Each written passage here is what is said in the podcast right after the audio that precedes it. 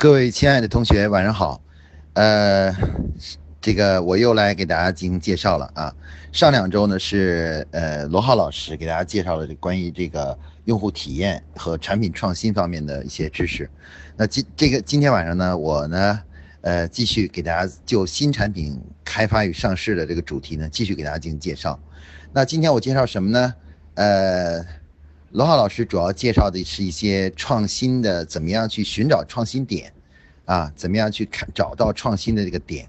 那么今天呢，我要跟大家讲的是，呃，怎么样能够真正在企业中啊，这个运作新产品上市成功，也就是说，新产品上市成功的最主要的一些要素啊，给大家做一个介绍，成功的要素啊。那新产品呢，对于我们企业来说非常重要的啊，每家企业的增长成长都依赖于新产品。但是上新新产品呢，其实呢，很多企业呢都是一种矛盾的思想。为什么是矛盾思想呢？因为，呃，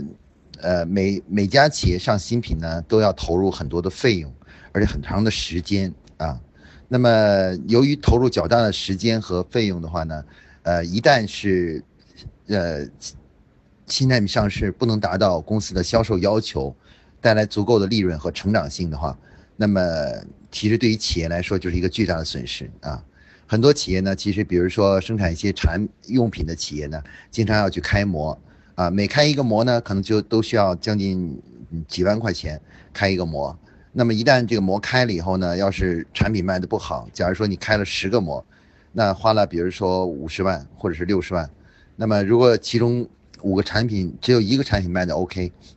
四个产品卖的都不好的话，那么这开模费就浪费了。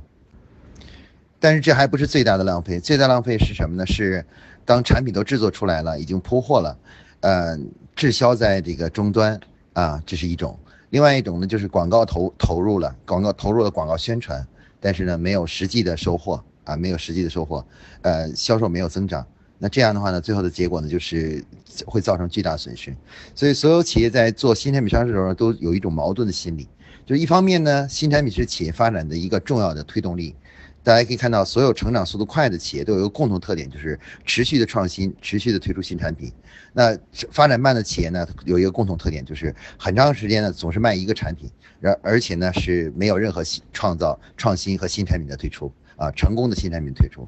所以今天呢，我们就要来探讨一下，那么新产品为什么大家都觉得很好，都要上新产品，但是很新产品的成功率呢却很低啊。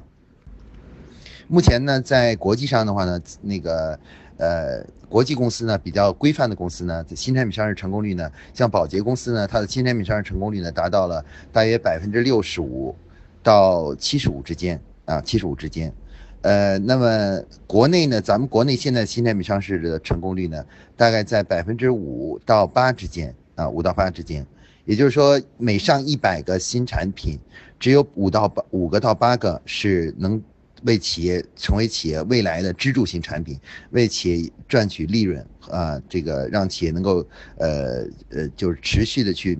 呃发展的这样这样的产品。那我们说为什么会出现这种情况呢？其实今天的主我们的主题呢就是探讨这个，我们就来探讨一下关于新产品上市这个成功的一些关键的要素啊，为什么呃有的新产品上市成功，有的新产品上市不成功啊？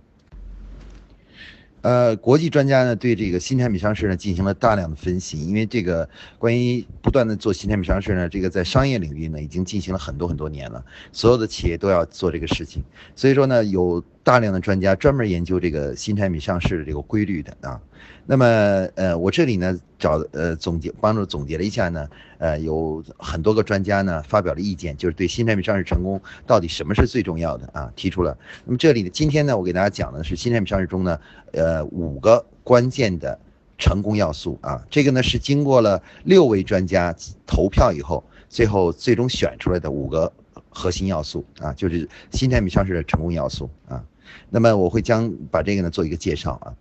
呃。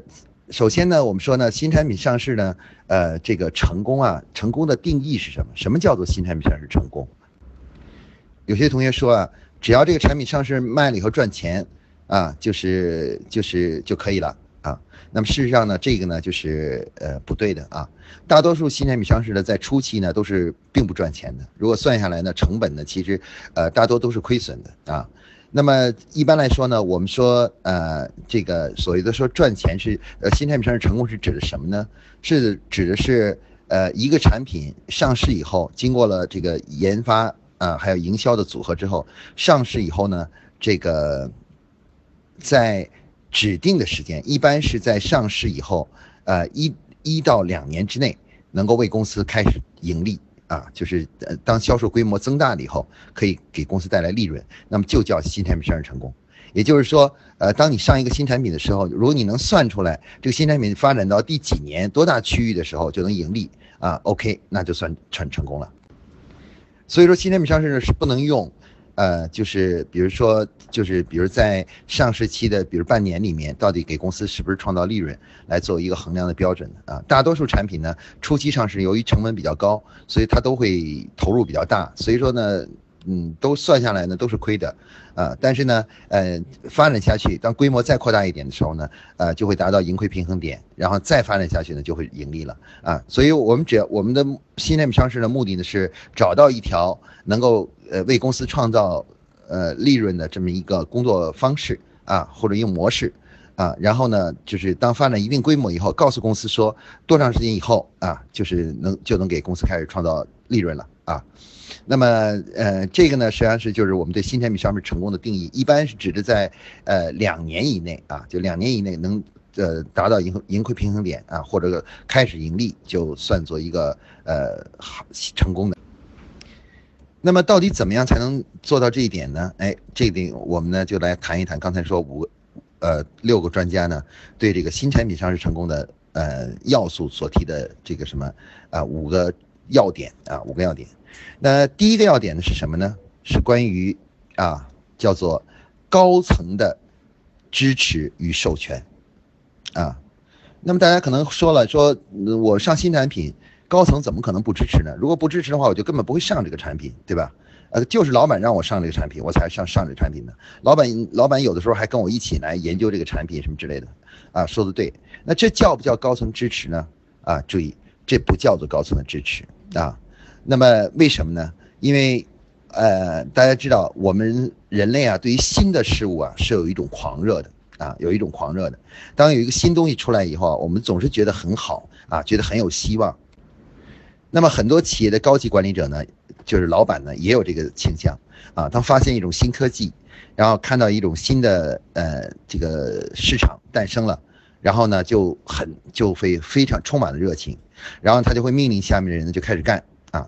但是在干干的时候呢，第有这么几个特征。第一个呢，不明确的提出目目标，啊，就到底想实现什么样的目标。第二个呢，没有明确的时间限制，就多长时间内啊做这个做这个新产品上市要在多长时间内完成这个新产品上市，一般是没有的。同时呢，这个也没有对这个工作呢做出预算，就到底这次新产品上允许花的钱是多少都没有预算。而是一味的什么呢？就去研究啊，这个产品应该做成什么样子啊，应该怎么宣传啊，等等等等，就做这样的事情啊。那么问题在于什么呢？问题在于老板并不是只管这一件事儿，企业呢还有其他很多事情需要企业家们呢去这个去这个呃关注，所以他并不能够长时间的去投入到这个新产品上市的过程中，就是偶尔来照顾一下，偶尔来照顾一下。那这就遇到一种什么情况呢？就是当他的热情。啊，慢慢的随着时间过了以后，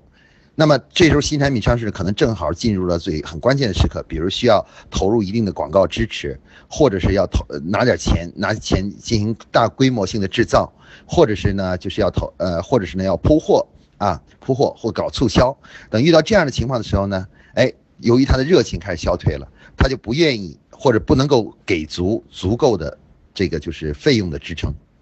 那最后的结果就是导致什么呢？就是新产品呢就夭折在胎腹中，就好像一个婴儿在这个生出来的时候呢，最终呢因为没有奶，最后饿死了啊，饿死了。那这是最重要的一种情况啊。所以说什么叫做高层的授权与支持呢？哎，我们怎么定义什么叫做高层的授权与支持呢？哎，我们这里定义是这样的：所谓高层的支持与授权呢，我们定义为这个新产品上市工作呢被正式立为一个新产品上市项目。啊，然后呢，有明确的目的、目标啊和考核的标准啊，就成功的标志标准是什么？有准确的啊，有这个就是预测的时间啊，就是跨制的周期是多长时间，有一个已经经过估算好的基本上的基本的一个费用的呃预算啊预算，也就是可以花的钱是多少啊。那么当这而且这个呢，经过了公司的领导的签字的正式审批啊，那这完成了这一步，我们称为叫做高层的支持与授权已经完成了，完成了啊。那么。另外呢，就是他要指派一个新产品上市这个项目的一个经理啊，要指派一位一个经理来负责这个东西啊，由这个经理呢来进行这个这个整个项目中的这个协调啊，还有重大的一些决策的做出啊啊等等都由这个来做。那如果说公司里头把这个工作作为一个项目来进行管理的话，那么这样的话呢，这个高层的授权与支持呢就完成了。为什么呢？因为有了预算，那费用有了保障。时间呢，也给了整个团队一个明确的目标，对吧？同时呢，还有具体的成功标准，也也给团队呢设定了目标，啊，那另外呢，就是由于走了一个正式的仪式和程序，签字的仪式，那这样的话呢，哎，导致呢，就大家对这件事的重视呢，啊，就是等于说我们就说是叫官方化了，就不会是像平常呢，我们就悄悄的在做一个新产品上市啊。大家一定要重视这一点啊！那为什么专家们把这一点放在了就是呃所有新产品上市成功的要素中的第一条啊？主要原因是什么呢？是因为确实是因为很多很多新产品上市都是因为啊没有走这个正式的程序，没有按照项目的方式来进行管理，而最终呢因为缺少费用或者高层呢开始放弃失去信心了，然后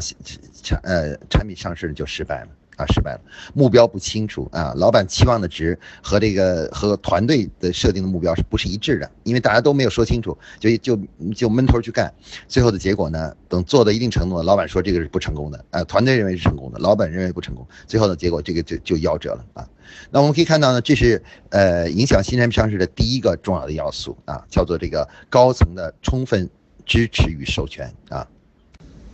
那第二个要素是什么呢？第二组专家给出的是叫做，呃，市场呢，这个容量足够大，或者叫市场潜力足够大，啊，那么也就是说，呃，你做这个市场呢是有足够的潜力的。什么叫做足够的潜力呢？啊，就是这个，呃，一是呢，就是指的是，呃，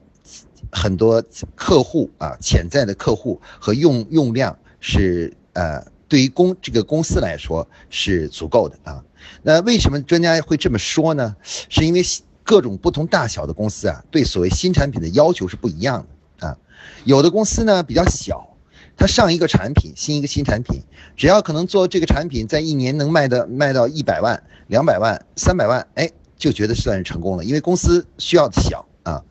那有的公司呢比较大，比如像宝洁这样的公司，如果一个产品上了以后，如果做不到，比如说。二十个亿，可能就是失败的。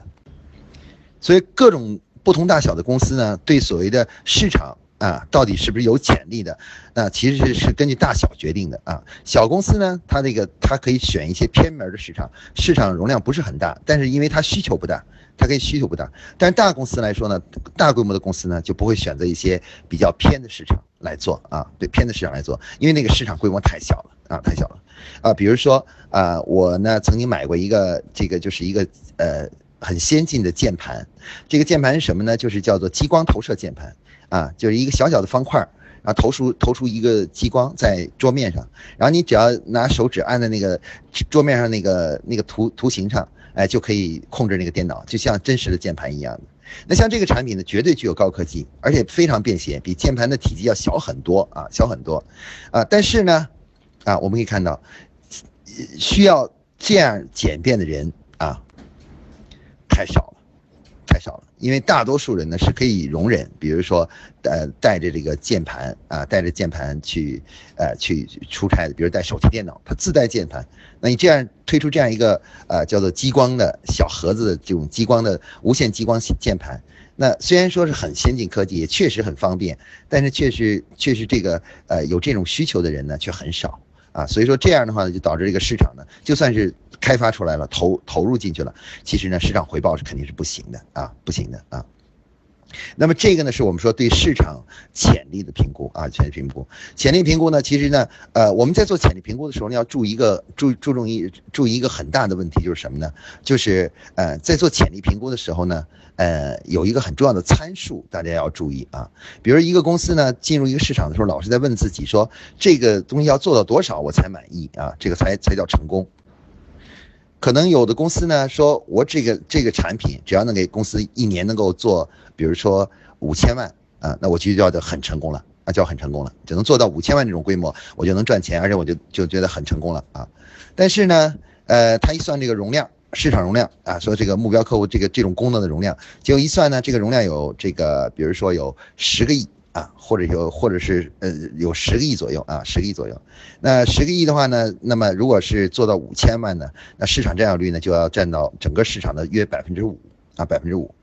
那大家知道呢，呃，其实呢，当一个新产品进入市场的时候呢，有一个基本的规律，就是说，呃，通常呢，它的市场占有率都会很小啊。一般新产品上市阶段的前三年，两到三年里，市场占有率是都不会达到百分之五的，大约只能占到百分之。呃，一到三之间，这是做的非常非常好，才能占到百分之一到三啊。即使保洁是这样的，那一般经过一段时间的推广，然后比较普及了以后的话呢，市场占有率会稳定在百分之五到百分之十之间。啊，就是说做的已经很好了，比如比如说像海飞丝、飘柔、宝洁这些呃传统的老牌产品，在历史上市场占有率最高峰的时候，也只能达到十一啊、十二啊、十三，最多可能有一可能有有有那么很短的一个时间，海飞丝曾经达到过十五啊，占整个洗发水的百分之十五的市场，但大多数情况下呢，最终呢就是一般就是。徘徊在百分之八到十之间啊，那这是保洁。咱们国内很多企业呢做这个这个产品的市场占有率一般来说呢很难做到轻易做到超过百分之五的市场份额啊。所以说呢，刚才说，比如如果是十个亿的市场，你设定五千万的销售额，那么这个市场就要值得怀疑了。为什么呢？因为可能很久的很长时间都不一定能做到百分之五的市场份额啊。那这样的话，五千万这个假设就是错误的啊，或者说评价这个市场是有潜力的。就是市场。那如果你要找到一个，比如一个市场，这个产品有一百亿人民币的这个市场容量的话，那就好办了。为什么呢？因为你只需要占千分之五就可以了，千分之五。那千分之五的这个市场份额呢，一般经过前期的努力啊，一般稍微顺利的一点啊，再加点运气的话，基本上能做到这个是很容易就做到五千万的啊。所以这个呢，就是我们用来评估呢市场的容量大小的问题啊。很多公司企业呢，老是呃误以为啊，现在没有人出这个产品啊，我一上市以后，消费者都会买我这个东西，然后最后我的市场份额就能占到百分之三十，这是错误的啊。几乎没有任何世界上任何产品能够轻易达到，就是上市以后能很快能超过百分之，就是哪怕再好的产品也不能也难超过百分之啊，就是三十的这个呃市场份额啊，这个包括百分之五都很难突破啊。比如说 iPhone X，呃，已经算是很成功的了，但是它的市场占有率到现在为止还不到百分之十，啊，就是这个就是在苹果的在整个手机市市场里的还不到百分之十啊，只有百分之几啊。那我们可以看到呢，就是说，呃，这个是我们对于潜力评估的第一个很重要的参考啊，参考一下，就是说你这样来测算啊，不要乱算啊，不要老是乱假设自己很快获得很高的市场份额。那么这个就是我们说的第二个要素，就是市场的潜力足够大。或者说市场容量是能满足公司的需求的啊，这是第二个重要的要素啊，第二个重要要素。那么第三个重要要素是什么呢？第三个重要要素呢是，我们我们所面对这个客户啊，或者这个市场有重要及未满足的客户需求啊，也就是说呢，注意啊，这里的描述是说，不是说客户有这个需求啊，而是说。客户有重要而且未满足的需求啊，有很多每一个新的新产品啊，新的商品啊，其实它都是能满足一些客户的需求的啊，需求的。但是呢，往往上市以后的话，开始呢很好，客户说很好，但上市以后呢，往往就卖的不好，卖的不好。为什么卖的不好呢？因为他们忘记了一个很重要一点，客户不是说有一个需求就一定要满足。客户呢用钱去满足需求的时候呢，总是满首先满足用钱去满足自己对于自己来说重要而又未满足的需求，啊，也就是说人们并不会说只要有这个需求啊有这个用途就一定会买啊，一定会买。人们要平权衡一下，说这个东西对我重不重要啊？我们举一个宝洁的例子啊，作为一个这个例子啊，就是宝洁 Temple 纸巾在呃香港上市啊。宝洁呢，Temple 纸巾呢，这个它是基于卫，其实是基于类似像卫生巾一样的这种理念来生产出的纸巾啊，吸水吸汗能力都特别强，而且最重要的是它结实啊，它是它这个产品设计的是很结实，所以说呢，他们认为呢，这个这个对于客户来说呢是呃，就是应该是一个重要而未满足的需求。啊，所以说呢，他们就按照常规的方式呢，在香港呢进行这个新产品上市啊，大规模的开始做广告啊，包括派发纸巾啊，派发像那个做其他产品一样。那结果呢，做了广告，广告是怎么做的呢？广告就是说，哎，这个产品啊非常结实啊，比如说擦脸的时候不会有纸屑，放在水里头揉一揉呢也不会碎啊，也不会碎。那这应该是一个很好的产品了，应该说，但是呢，销销量呢就非常的不好啊，远远低于。其他的产品啊，就是市场占有率远远低于其他其他的产品。呃，保洁公司呢，保洁的同事们就开始怀疑，就是怎到底怎么回事呢？结果经过他们再深入进行调研的时候，才发现啊，原来呢，虽然客户说纸巾呢很结实很重要啊，不要在脸上留下纸屑，这非常重要啊啊重要。但事实上在生活中呢，大多数人在用纸巾的时候，我们来看一下，我们用纸巾的过程是什么呢？就是。把脸上的汗一擦，或者把鼻涕一擤，擤完以后呢，把它揉成一团，你也没有人会去关心那个纸会变成什么样子，然后就把它扔到垃圾桶里去了。也就是说，其实这个纸是否结实，对于客户来说，虽然他希望它结实一点，有这个需求，但是呢，这个需求并不重要。为什么在他使用过程中呢，对他没有什么实际意义？比如非常结实有什么用呢？啊，又不可能再洗洗一洗，拿回去当手绢来用，这是不可能的啊！所以这个产品呢，最终是非常失败的。宝洁最后呢，把探宝纸巾也卖卖掉了，把这个品牌。现在这个探宝纸巾呢，就不是宝洁的牌子了，已经被卖掉了。因为上市以后发现，这个以这样的成长速度和规模，是远远满满足了不了宝洁公司的成长的需要的啊！这个产品啊，所以他就卖给了其他公司，把这个品牌啊。那我们可以看到，这个呢什么呢？就是我们说的，就是我们一定要保证我们这个产品所满足的客户需求是重要的，而且是未满足的啊，是一个需求，但是呢，而且是重重要的啊。这个重要性呢一定要确认啊，甚至我们可以说，不仅是重要，而是必要的。最我一个好优秀的产品啊，总是去满足了客户非常必要的一个需求，就是他一定是要要的啊，一定需要的这样的需求，只有这样，这个产品才能成功。如果一个需求是可满足，嗯，也可以不满足，满足稍微好一点点，但也没什么了不起的，那这样的话，这样的产品往往是失败的啊。我见过很多很多企业推出的产品都是这样的啊，就是其实没有研究需求对于客户的重要性。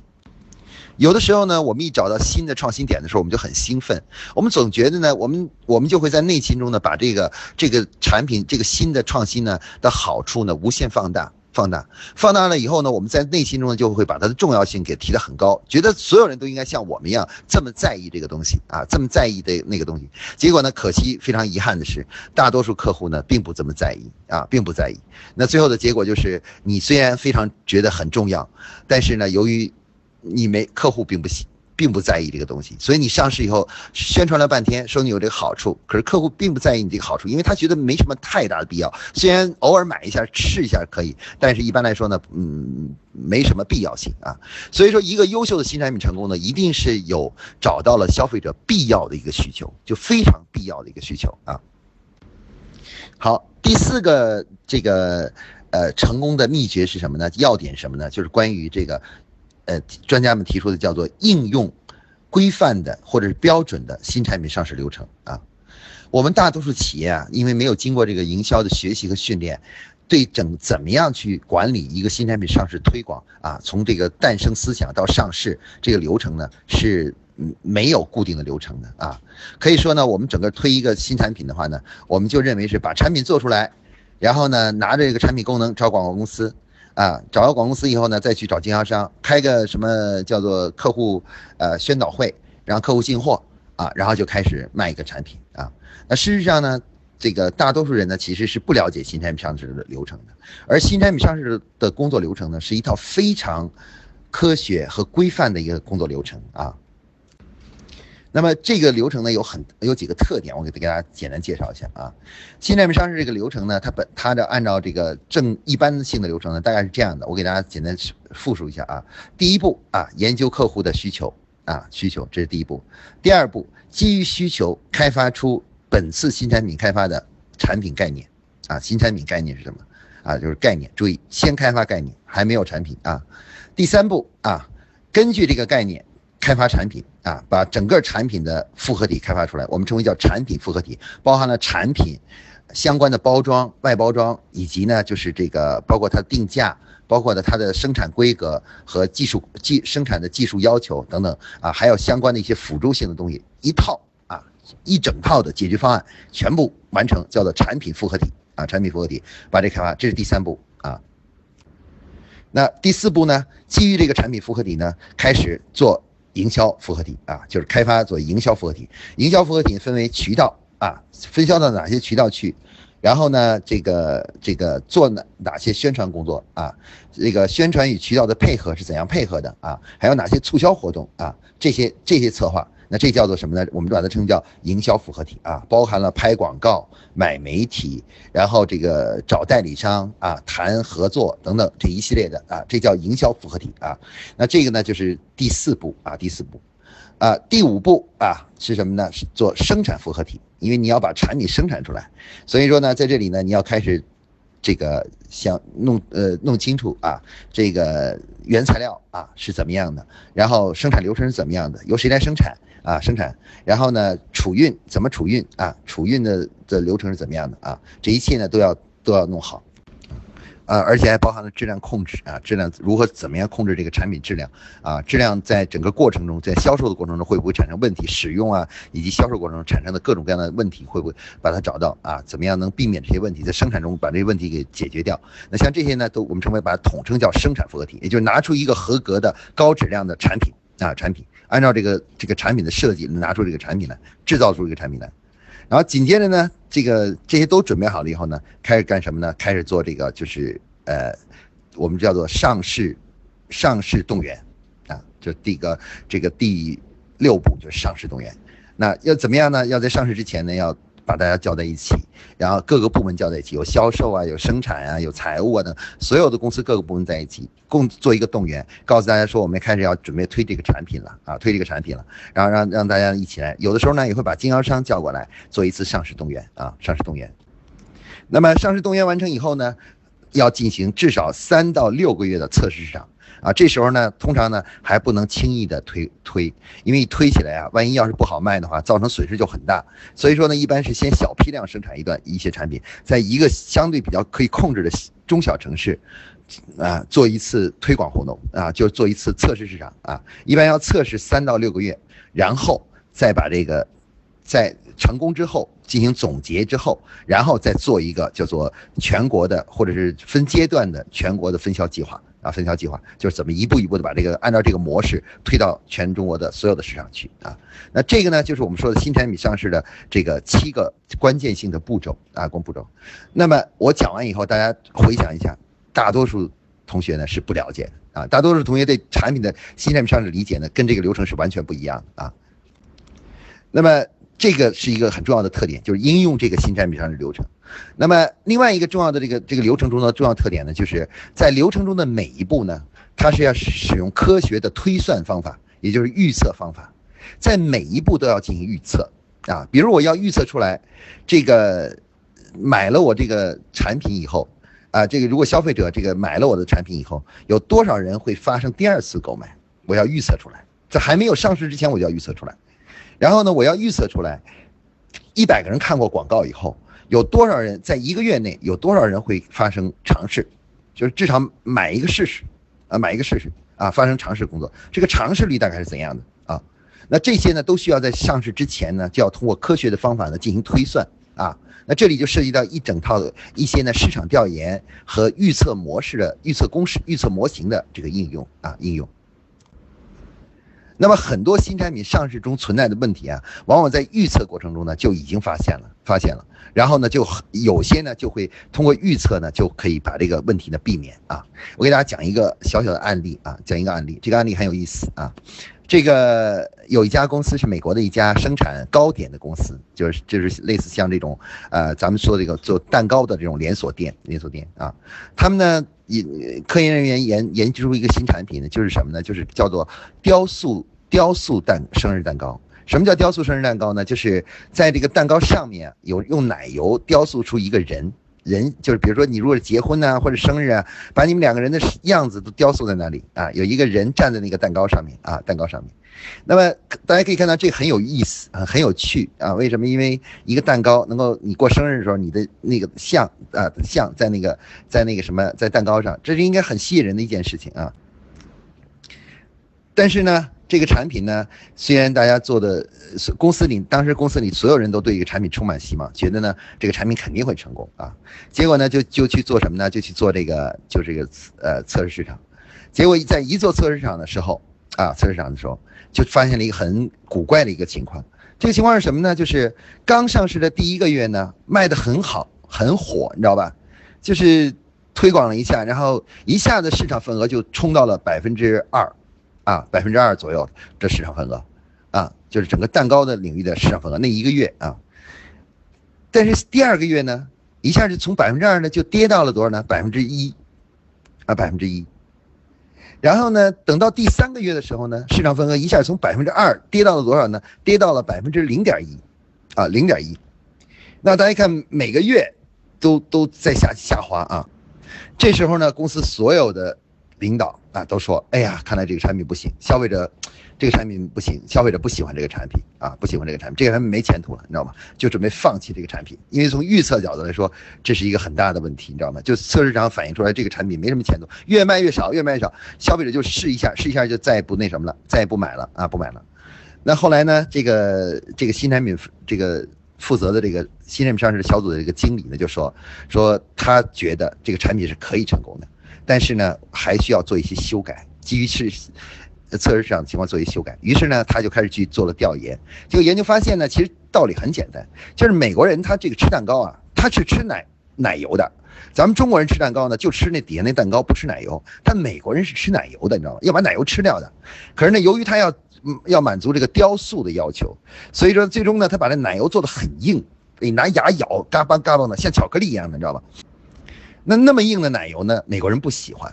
那失去了原来奶油那种松软的那种感觉，知道吗？所以说很多人呢试了一下呢，就觉得这个从，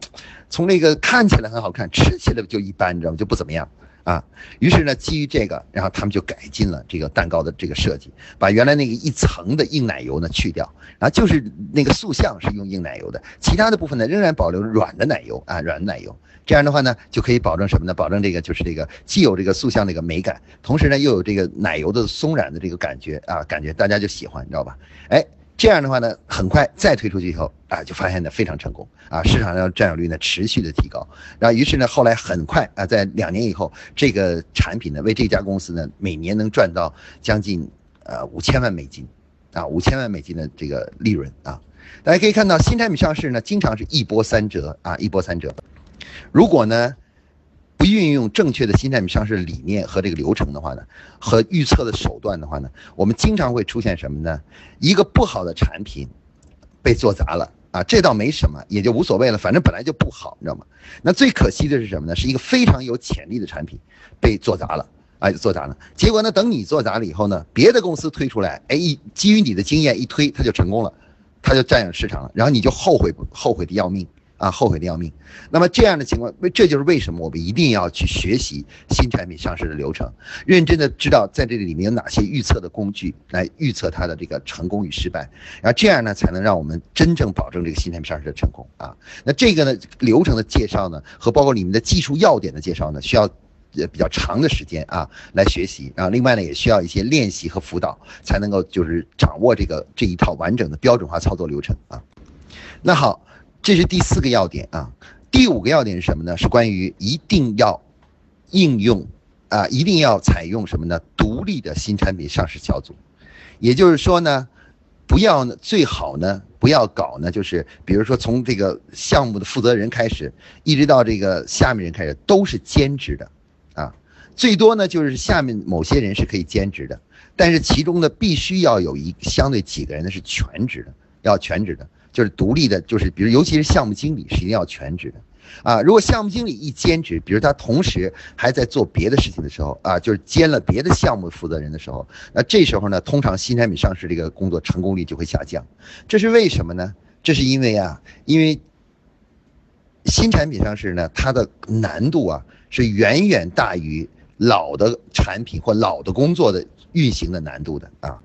有些工作呢，常规性的工作我们已经做了很多次了啊，很多次了，它的难度呢是比较低的。那新产品上市呢，它肯定是很难的，因为它在摸索，摸索这个到底怎么把它做成功，包括怎么说，怎么跟客户讲啊，就成功了啊，就这个怎么这个广告语怎么弄，然后这个产品呢怎么设计啊，这才能。那在这个过程中呢，其实很烦人的，非常烦人，而且呢，经常有的时候呢，好多稿呢都通不过，最后呢让人感到很沮丧。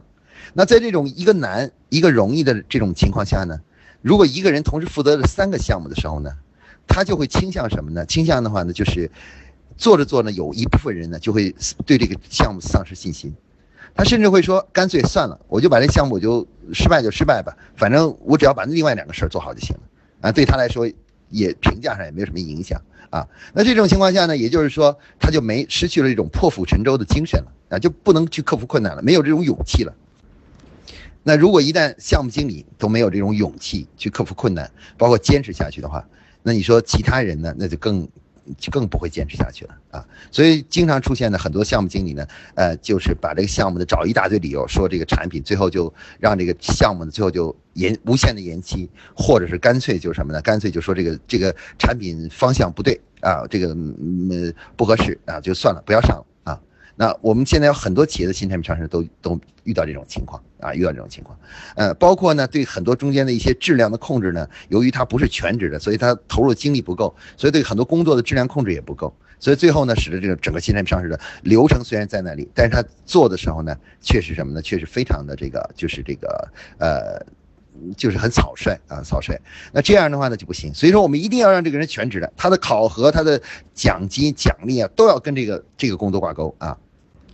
因为这样的话，他也没有退路了，所以说呢，基本上呢，他他就会全身心的投入进去，这样的成功几率呢，才能真正提高啊。这就是专家提的所谓的第五个成功的要点。那么今天呢，我给大家，我们给大家讲了新产品上市这个成整体的成功的要点啊，要点啊，大家可以看到呢，新产品上市成功呢是一是一门技术啊，就怎么样去管理这个新产品上市的流程是一门技术啊，需要非常值得大家进行专业化的学习啊，因为如果你要是能够啊成功的在一家公司里面或者几家公司里成功的上市了，比如说几个一两个产品的话，那应该说你就已经具备了。啊，担任一个公司总经理的这种能力，同时呢，也就也具备了进行个人创业的能力啊，个人创业能力就提高了。我们现在很多呃年轻人创业为什么失败呢？是因为他们根本就不懂得创业本身就是新产品上市。如果假如没有这个不懂得新产品上市的规律的话，那创业的成功率啊，低到连百分之一都不到，啊，百分之一都不到。可能是百分之零点几，甚至甚至千分之零点几，千分之一左右啊。那在这种情况下呢，就是就是浪费了时间，浪费了精力啊。如果你要想创业，如果你想成为一个公司的总的管理者，去学习一下怎么新做进行新产品上市，好好的去。这个学习一下专业技术，知道怎么样去进在上市之前呢进行预测，就好像我们在生一个孩子之前，先检检查一下这孩子有没有什么缺陷啊，就是生理缺陷，然后再决定要不要这孩子，最然后再投入精力把他生出来，而不要什么呢？不要蒙了头，稀里糊涂就开始生，结果生出了一个有缺陷的孩子，结果呢让自己很麻烦，啊非常麻烦啊。那么这种呢，就是我们今天给大家讲的新产品上市秘诀的重要意义啊，重要意义。好。今天的这个课程呢，呃，就给大家讲到这里啊，呃，大家晚安。